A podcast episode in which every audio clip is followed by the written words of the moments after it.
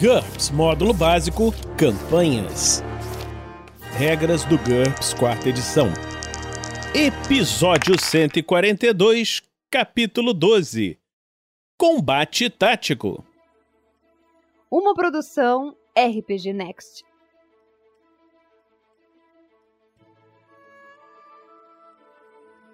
Fala galera, bem-vindos a mais um Regras do GURPS Quarta Edição. Estamos aqui hoje, mais uma vez, eu e Heitor, começando um novo capítulo. E aí, Heitor, tudo bem? Tudo jóia, Vinícius. É, de novo, sempre um prazer estar aqui. Tá tudo certo por aí? Tudo tranquilo. Então vamos começar aqui esse capítulo de. Opa, peraí! Antes de mais nada, escute este recado do RPG Next.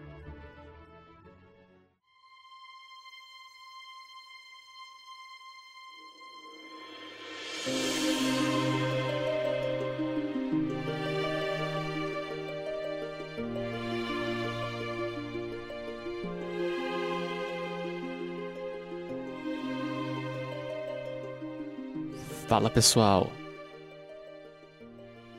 está chegando a hora. Essa semana lançamos nosso financiamento coletivo para o livro Crônicas Esquecidas, feito em parceria com a editora Chá. Ele será uma coletânea de contos sobre as origens de Clank, Erevan, Sandoval, Verne e Rael, o pelotão Rolling Stones os Heróis da Mina Perdida de Fandelver. E vai ser nessa mesma semana, quinta-feira, 24 de junho de 2021, ao meio-dia, iniciaremos essa campanha. Fique ligado, participe, garanta sua cópia e outras recompensas a mais, como ter o seu nome eternizado numa dessas histórias, ou jogar uma one shot junto com o jogador original da mesa e o personagem dele. Não dá para perder essa. Então, repetindo, quinta-feira, 24 de junho de 2021, ao meio-dia, através do Catarse, começa o financiamento coletivo do Crônicas Esquecidas. Contamos com vocês.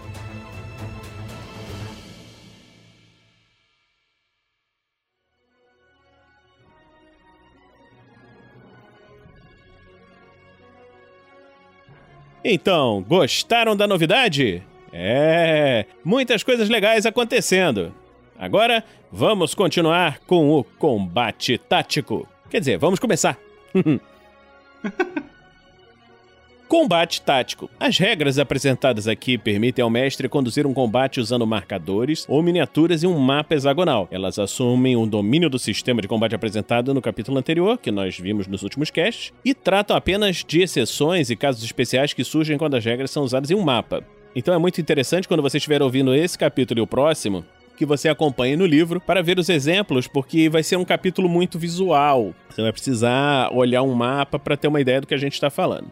É, o capítulo que vai explicar onde que cada quadradinho tem que entrar, o que, que cada quadradinho faz. Hexágonos. Eu tô falando quadradinho só pra te deixar puto, porque eu sei que você vai reclamar porque são hexágonos e não São quadradinhos. hexágonos. Tem que dar uma zoada de vez em quando. Tá certo. Figuras. É, são necessários marcadores ou miniaturas para representar cada combatente. Elas podem ser metálicas, desde que não sejam de chumbo, né? De plástico até mesmo de papel. As regras assumem hexágonos de 25mm ou uma escala de 50mm para um mapa. Mas figuras de 25mm são mais fáceis de manejar. Qualquer tipo de marcador serve, contanto que se tenha uma frente para indicar a direção e alguma forma de apresentar um combatente caído. Os jogadores que quiserem se divertir com figuras detalhadas a um custo acessível deveriam conhecer a linha de figuras de papel montáveis Heróis de Papel Cardboard Heroes da Steve Jackson Games. É Jabá! uma- Oh, propaganda. Mas tá certo. O mapa de combate é o seguinte: o combate tático ele usa o mapa de combate que é marcado com quadradinhos. Mentira, são hexágonos. Cada hexágono de 25mm no mapa representa um quadrado. Olha aí o quadrado! De um metro de lado dentro do jogo, né? Na, Hum. na ficçãozinha que tá acontecendo ali. Aí no início do combate, o mestre tem que escolher um mapa apropriado para aquele cenário. Normalmente um que ele já desenhou sobre uma folha de papel hexagonal, né? Que tem as marcações certinhas. Ou um VTT, né? Se você botou o seu mapinha, Assim, nós atualmente no RPG Next estamos jogando só online, né? Então todos esses mapas você pode comprar em diversos sites, você pode baixar, você pode pedir para amiguinhos desenharem, você mesmo pode desenhar, se você for um artista do gabarito do Heitor, e você coloca esse mapa e lembra de colocar um grid hexagonal. Hexágonos. Um hexágono no mapa de combate representa um metro de distância. O número de hexágonos que um personagem pode se mover em seu turno depende do seu deslocamento e da manobra escolhida. Veja manobras em combate tático, que nós já vamos ver em breve. Cada combatente de tamanho humano ou menor ocupa um hexágono. Algumas exceções incluem o combate corporal, enxames, e situações onde as pessoas se encontram aglomeradas, mas não estão lutando. É possível comprimir até quatro humanos de tamanho normal em um único hexágono, desde que em situação amistosa. Um combatente de tamanho humano que esteja deitado ou que tenha a desvantagem horizontal ocupa dois hexágonos. Veja a mudança de posição a seguir. Combatentes maiores também ocupam mais de um hexágono. Veja figuras multi-hexagonais.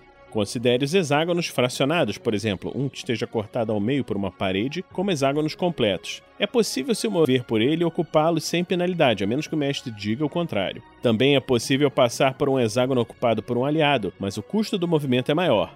Não é possível atravessar ou ocupar um hexágono inteiramente, preenchido por uma barreira sólida, como por exemplo uma pilastra. Direcionamento.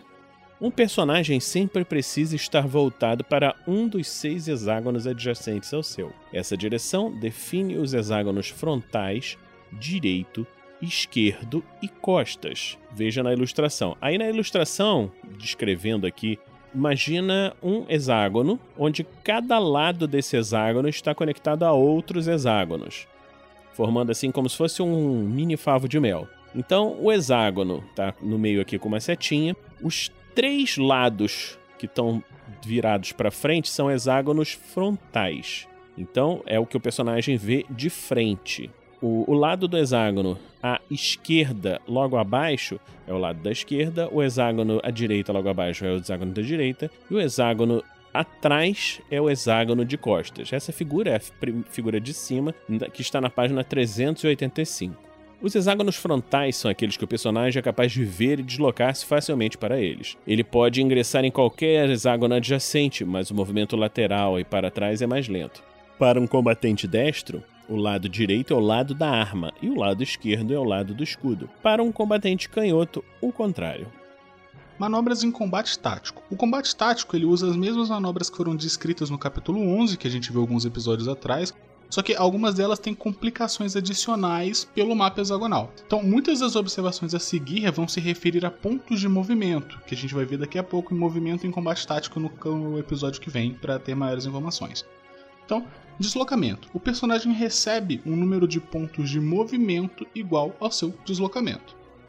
Sobre mudança de posição. Um lutador de tamanho humano caído ou com a desvantagem horizontal ocupa dois hexágonos. Se ele estiver deitado ou for derrubado, a parte inferior do seu corpo ocupa o hexágono onde ele se encontrava e a parte superior ocupa qualquer hexágono adjacente.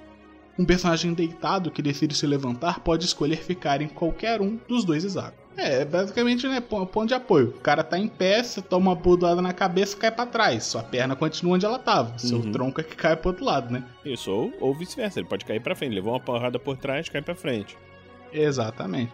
Ataque total. O personagem precisa se mover primeiro e depois atacar, não o contrário. Ele pode ficar parado, ele pode girar no lugar, pode se mover para frente. Se ele escolher se mover para frente, ele pode se mover até dois hexágonos ou gastar um número de pontos de movimento igual a metade do seu deslocamento arredondado para cima, o que for maior. O personagem não pode mudar de direção no final do seu deslocamento.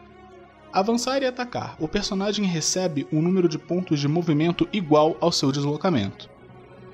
Em caso de defesa total, se você escolher uma esquiva aumentada, o personagem pode gastar um número de pontos de movimento igual a metade do seu deslocamento arredondado para cima. Preparar. O personagem pode pegar um objeto no seu próprio hexágono ou num hexágono dentro do seu alcance, normalmente né, de um hexágono que ele consegue alcançar facilmente, e essa é a manobra de preparar. Aguardar. A precisão do combate tático em um mapa hexagonal permite muitas opções com essa manobra, que a gente vai ver quando falar sobre estratégias com a manobra aguardar daqui a pouco. E disparos de oportunidade na página 390, que também vai vir em breve. Se ele estiver aguardando com uma arma de combate corpo a corpo, por exemplo, o alcance da arma é crucial. Uma arma longa permite ao personagem atingir um oponente em carga antes que ele possa alcançá-lo. Estratégias com a manobra aguardar. A manobra guardar pode ser muito útil em uma situação tática, na qual o personagem está tentando bloquear um oponente em fuga, ou protegendo uma pessoa atrás dele. Se tiver escolhido a manobra aguardar, o personagem pode atacar a qualquer momento, até mesmo no meio do movimento de outra pessoa. Um personagem que não se moveu em seu turno pode dar um passo. Veja o passo no combate tático que nós vamos ver daqui a pouco e depois golpear. Se o oponente ainda estiver em pé depois do golpe, ele pode continuar seu movimento. Essa é a melhor maneira, talvez a única, de impedir que um oponente mais rápido passe por um mais lento num campo aberto. Se o combatente mais lento escolher outra manobra, por exemplo, atacar outra pessoa, ele estará distraído e, numa escala de um segundo, o oponente mais veloz seria plenamente capaz de passar por ele. Contudo, se o personagem estiver esperando, terá uma chance de interceptá-lo ou atingi-lo quando ele tentar passar. Isso aqui é o seguinte, para pessoal que veio de D&D, você usa a manobra guardar para ter o equivalente a um ataque de oportunidade. Não é automático. É, na, na, verdade, é então é pensando no D&D, talvez fosse uma, uma, relação maior menos com ataque de oportunidade e mais com o ataque preparado, com você preparar uma ação. Uhum. você, você tem que preparar a ação e deixar engatilhado, falar, beleza, o que, que eu vou fazer com essa parada? Tipo, uhum. você tem que determinar a condição no momento que você prepara, né? É, no, no GURPS é basicamente a manobra fica esperto. Uhum. Então, esse foi o nosso episódio do Regras do GURPS, quarta edição. Um pouquinho mais curto, porque nós estamos começando um capítulo relativamente complexo. Como você já viu no nosso anúncio, o RPG Next está lançando financiamento coletivo do livro dos personagens da Mina Perdida de Fandelver, o Esquadrão Rolling Stones. Então, se você gostou de ouvir essa história, se você está interessado, junte-se a nós, junte-se ao financiamento coletivo. Heitor, você quer deixar algum recado pra galera? Ah, só que o pessoal beba bastante água, porque é muito importante, né? Uhum. E mais uma vez convidar o pessoal para dar uma olhadinha, principalmente no Instagram do Bar da Barda, que é o projeto de produção de conteúdo de RPG que eu tenho junto com a minha esposa Jaqueline. A gente tem arroba Bar da Barda RPG em quase todas as redes sociais, mas principalmente no Instagram, onde a gente tem postado algumas coisas lá. Então quem quiser dar uma olhadinha vai ser muito bem-vindo, a gente agradece pra caramba. Então, na próxima semana, nós vamos continuar com esse mais um próximo episódio do Regras do GURPS, quando vamos falar de movimento em combate tático. Esperamos que você esteja gostando dessa série. Se quiser, pode nos apadrinhar em picpay.me rpgnext ou em www.padrim.com.br rpgnext. Então a gente fica por aqui e se encontra na próxima semana aqui no RPG Next. Regras do GURPS, quarta edição. Músicas por Kevin MacLeod e Scott Buckley. Uma produção RPG Next.